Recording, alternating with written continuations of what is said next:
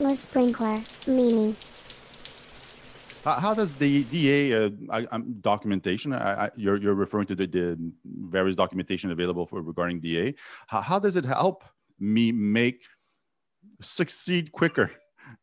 Yeah, so so the basic idea is so it depends on on your level of expertise, right? So the more expert you are, the less help you're going to need generally.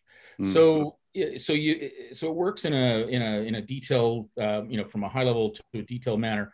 Um, so the basic idea is you know so you're say you're in a, in a retrospective you identify hey you know we've got a problem with the way we with the way we're gathering requirements for or, or exploring requirements with their stakeholders you know whatever the issue is right um, so then if you happen to have like a business analyst on staff or like on your team or somebody who's who's an expert at requirement stuff then more than likely you know you've got a pretty good shot at identifying uh, a technique to experiment with because they'll just say well wait a minute yes in this situation i've done this before and that seemed to work out well i tried that and that didn't work out so well but i think this is going to work so let's, let's experiment with that mm-hmm. but let's say that's not your not the case for you right because you don't have all the expertise in the world on any given team.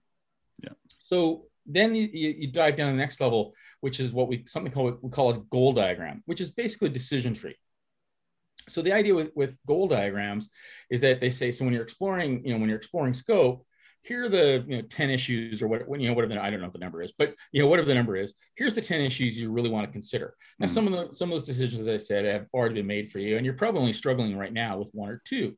Um, you know, so for example, how are we exploring data stuff? Might be might be the you know we you know we get this, oh yeah, yeah we don't really have a clue about the data things. Um, so so then you go to the list of of potential ways to look at look at data oriented requirements. Now, if you have reasonable expertise at data stuff, then more than likely that you know it's basically a checklist at that point, and that's enough, right? Oh yeah, I remember. Yeah, logical data models. That you know we should be doing a logical data model. Yeah, how, how did I, why didn't I remember that? Um, or, or you look at this going, I don't know anything about data.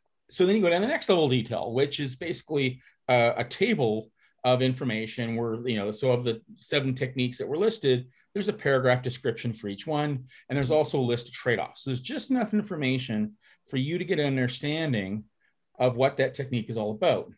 There's also, you know, and then for a lot of people, that's enough. But if not, then there's also references, you know, go off and read this book, read this article, watch this video, mm-hmm. you know, whatever you're into, right? So, yeah, yeah. um, and so you can, you just keep drilling down to the level of detail until you until you get to a point where, oh yeah, that's enough information for me to, do. oh yeah, you know, and the team looks and goes, yeah, let's let's experiment with that technique, logical data modeling, because that sounds like it's going to work for us in our situation.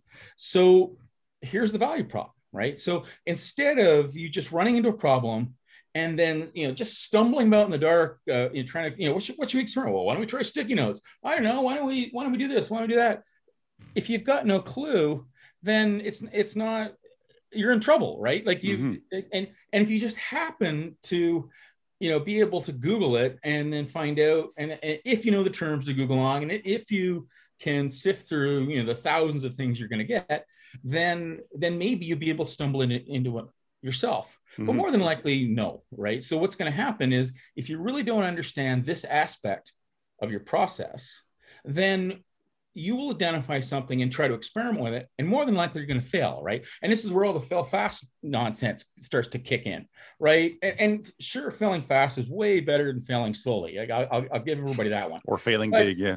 Or failing big. but failing is still failing, right? Mm-hmm. So if I could just be a little bit smarter about identifying, you know, let's experiment with this technique and reduce the chance of failure, then we succeed faster. We exceed, we succeed more often, and as a result, we we improve faster and we improve. Uh, you know, it's cheaper and faster that way. And DA, DA can do that. In, in, in, DA, we could we can pinpoint the issue, and DA will yeah. offer alternatives based on your mm-hmm. context, based on the situation, with, with trade-offs and, and, and pluses and minuses.